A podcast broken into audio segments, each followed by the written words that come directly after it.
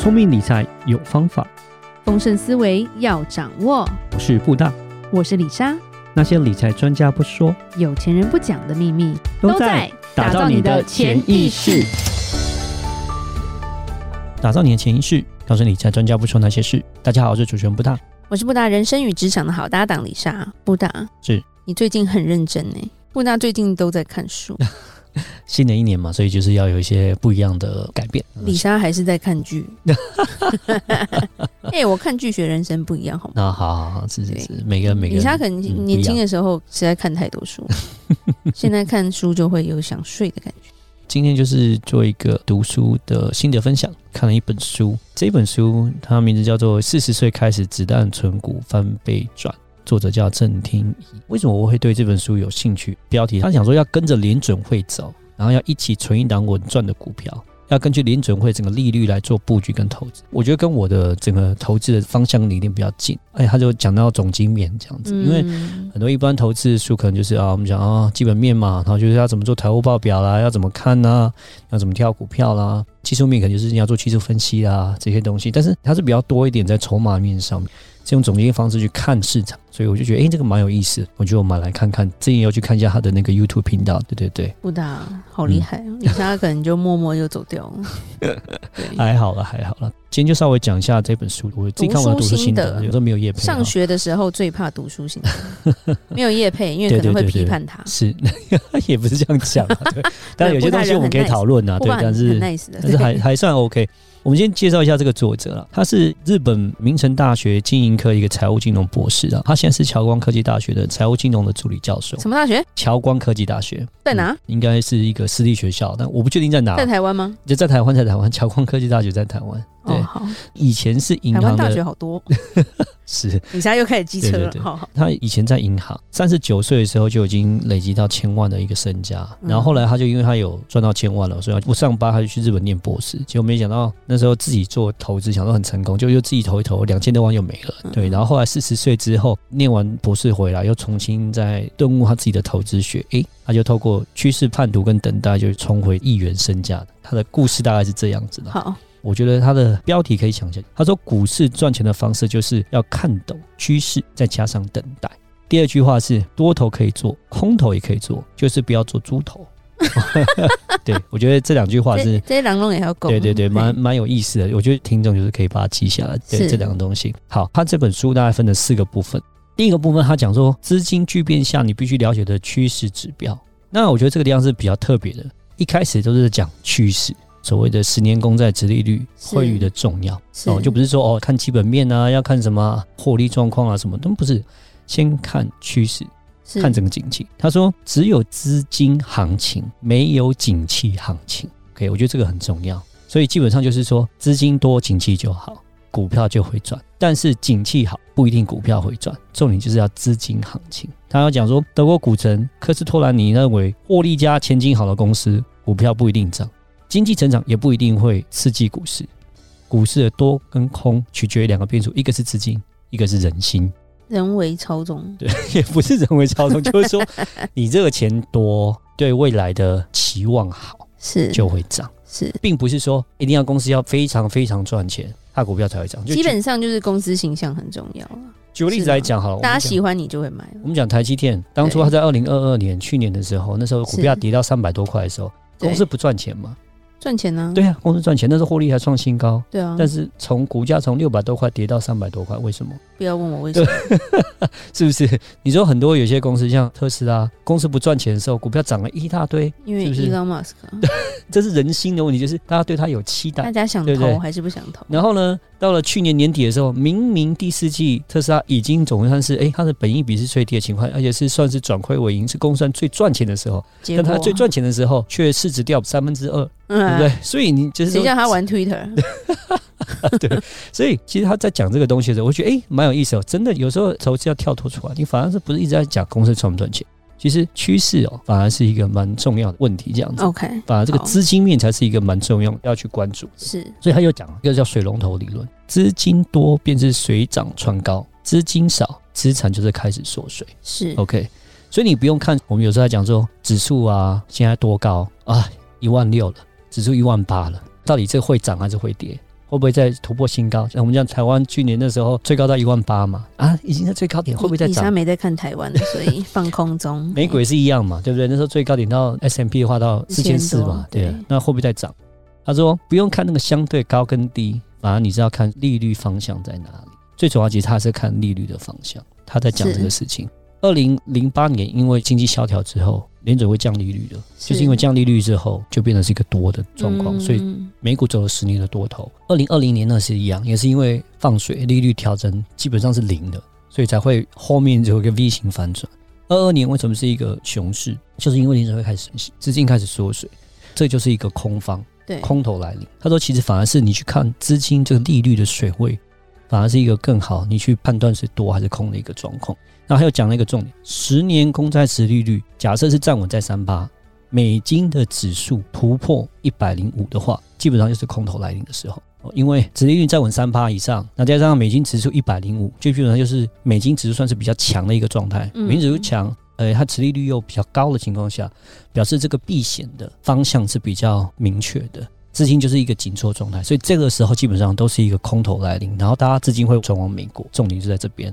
如果是这个样情况下，变成说你的投资就是要注意。嗯哼。那当然，他有稍微聊一下台积电的股价合理的价位。他说什么？之后我们可以再好好聊这一块，但是我们先稍微讲一下书上讲的。他说台积电一季配两块七毛五嘛，是对，那一年就配十一块，合理的价格，他是用 dividend 这一块配息的部分来算它合理价钱。他说假设现在美国殖利率很低，一趴好了。把这十一块除上一趴，合理价格就是一千一百块。因为你买这个台积电，公债殖利率有一趴，你买这股票至少要超过它吧，对不对？你才会有买那个价值。你买呢就比定存还低，对不对？那就没意思了。它是以定存这个公债殖利率来计算它的合理价格范围。好，他说假设殖利率价两趴，合理价格就是五百五；三趴的话，合理价格是三百六十六；殖利率假如在四趴的时候，合理价格就是两百七十五。所以就是看现在殖利率是多少，你再决定诶这个台积电合理价位是多少。但是它这个做法比较是以定存股的方式来看这个事情，因为我配多少息，我配息的部分至少要比定存高嘛，它是用这样去做计算。但是台积电有点不像是真的定存的话，比较是成长股的方式，所以定价方式我觉得也是一个大家可以讨论的。但是我觉得这是一个方向，大家可以去想定存股的话，我觉得是可以用这个方式去算出来这个到底价位好不好？对对。第二部分他说，毕生受用的存股法则就是要跟着联准会走。常见呢，存股的方法像是单笔投入啊、定期定额啊。你要存股的话，假设你是要当做一个被动收入啦，等要领息要过日子的，其实他是会建议买金融股就好了，殖利率高，价格稳定，嗯，这是很重要。那他也不用很建议说哦，定期定额就一直买，一直买，一直买。他说其实要买，一直要买在低点，所以尽量是越低越好。他也是比较会算投资时间的人，很注重，他比较没有说定期定额一直买。那他觉得他这样子，你的平均殖利率才会变得比较高。你买在低点，殖利率就变成有七趴；你买在高点，可能殖利率就五趴，所以就会有很大的差别。他有一个很特别，他自己的一个投资心法，这边我也是跟大家讲一下，可以记一下。讲十年公债殖利率涨到三趴以上的时候，股票全部卖掉，这时候是资金紧缩的状况，不要去玩，会波动很大。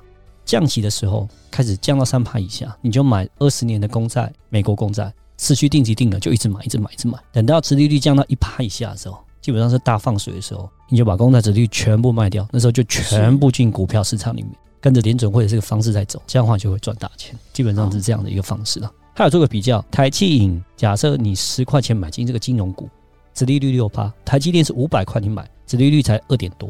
台企银如果假设十块涨到十四点五，涨了四十五趴，几率是还 OK。但你要想哦，它如果假设十块涨到十四点五，再加上每年殖利率六趴，五年后总报酬率是七十五趴。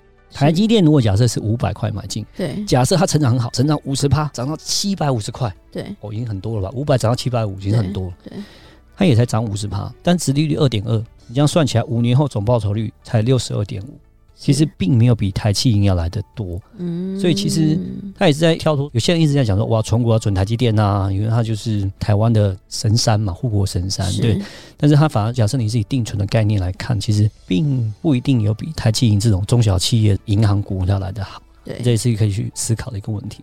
第三个部分我们再聊一下，那说存股的选择，yes 跟 no。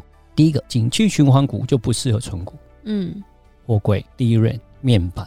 水泥、钢铁、航运这种纺织，其实都是景气的一个循环股，嗯，所以这种波动就很大，嗯，哦，就像前两年 国民那天关系，阳明海运哇，航海王就是忽然间很夯，但其实过去怪挂一堆人，对他们就是一个景气循环股，最近它又表现又不好了。对，这种景气循环股其实就不是很建议当做纯股。嗯，对，所以纯股要领其实基本上就是公司要不会倒，每年稳稳发利息、发股利，现金殖利率又稳定。是，而且它的殖利率是高于银行的定存或者是美国十年公债殖利率，嗯，所以这个是比较重要的部分呢。尤其是景气循环股这种东西，真的是比较少碰。如果说你拿来是要当做纯股族的话，他要讲，如果真的你要把电子股拿来当做纯股的话，基本上其实比较少了，但是还是有人会这样做。那他就说要选殖利率高一点、成长性比较低一点的，这样会比较适合一点。最后面呢，第四个部分他在讲 ETF，他说买 ETF 前一定要知道的事情就是第一个。买在低点，买在低点，买在低点，讲三次就对了。对，还在重复。那我怎么知道是要买在低点？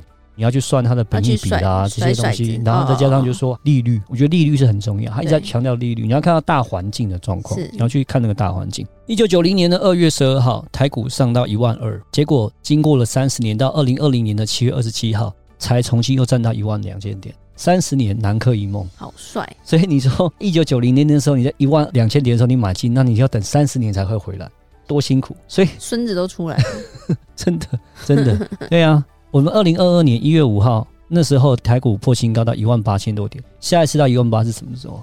不知道。对，就是不知道。对啊，所以说买在这样的一个高点的情况下，就会很大的一个问题。所以他说一定要买在一个低点。这是最重要的时候，我觉得是最重要的问题。然后他是要看这个总经面，利率高的时候不要买，要卖；然后利率低的时候才开始买。我觉得它是蛮整合整个总经的部分，而不是单就在研究个股，这是一个蛮重要的部分，跟别的不太一样。最后我做一个结论，复习一下重点：第一个就是只有资金行情，没有景气行情，是，所以不要跟联准会作对。OK，好。然后第二个，其实没有美国十年公债殖利率去判断多头还是空头，基本上就是殖利率三以上，美元指数一百五以上就是空头，那这种就不要做，嗯，做多哦。嗯，最后面就是想要赚钱呢，就是要等待。那最后面再复习一下他投资的策略：殖利率过三买股票，殖利率三以下是买美金二十年的那个公债 ETF，一以下的时候再买股票，然后那时候要把债券卖掉，大概是这样的一个道理。对，那我觉得说。还算 OK。一个如果是假设比较是新手的状况，我觉得你读这个书还不是太难，而且他讲了很多总经面的东西，是，所以其实对一个新手来讲，我觉得还算是蛮适合的，而且还蛮好懂，而且还不错。是，你觉得很好懂？多了一个，我听了都没懂。这回他多了很多总经的东西在里面啊，所以我觉得还算是不错一本书。对对对对对，我自己觉得是。你看完了，很认真，是可以感觉出来，老师会给你一百分。对，不是以前我们在写读书心得都是抄那个序啊，嗯、或者是 问同学。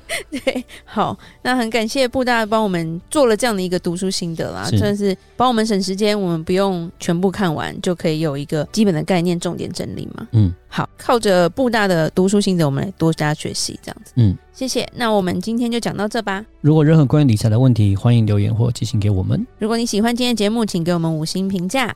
打造你的潜意识，让你谈钱不再伤感情。我是布达，我是李莎，我们下次见，拜拜。拜拜。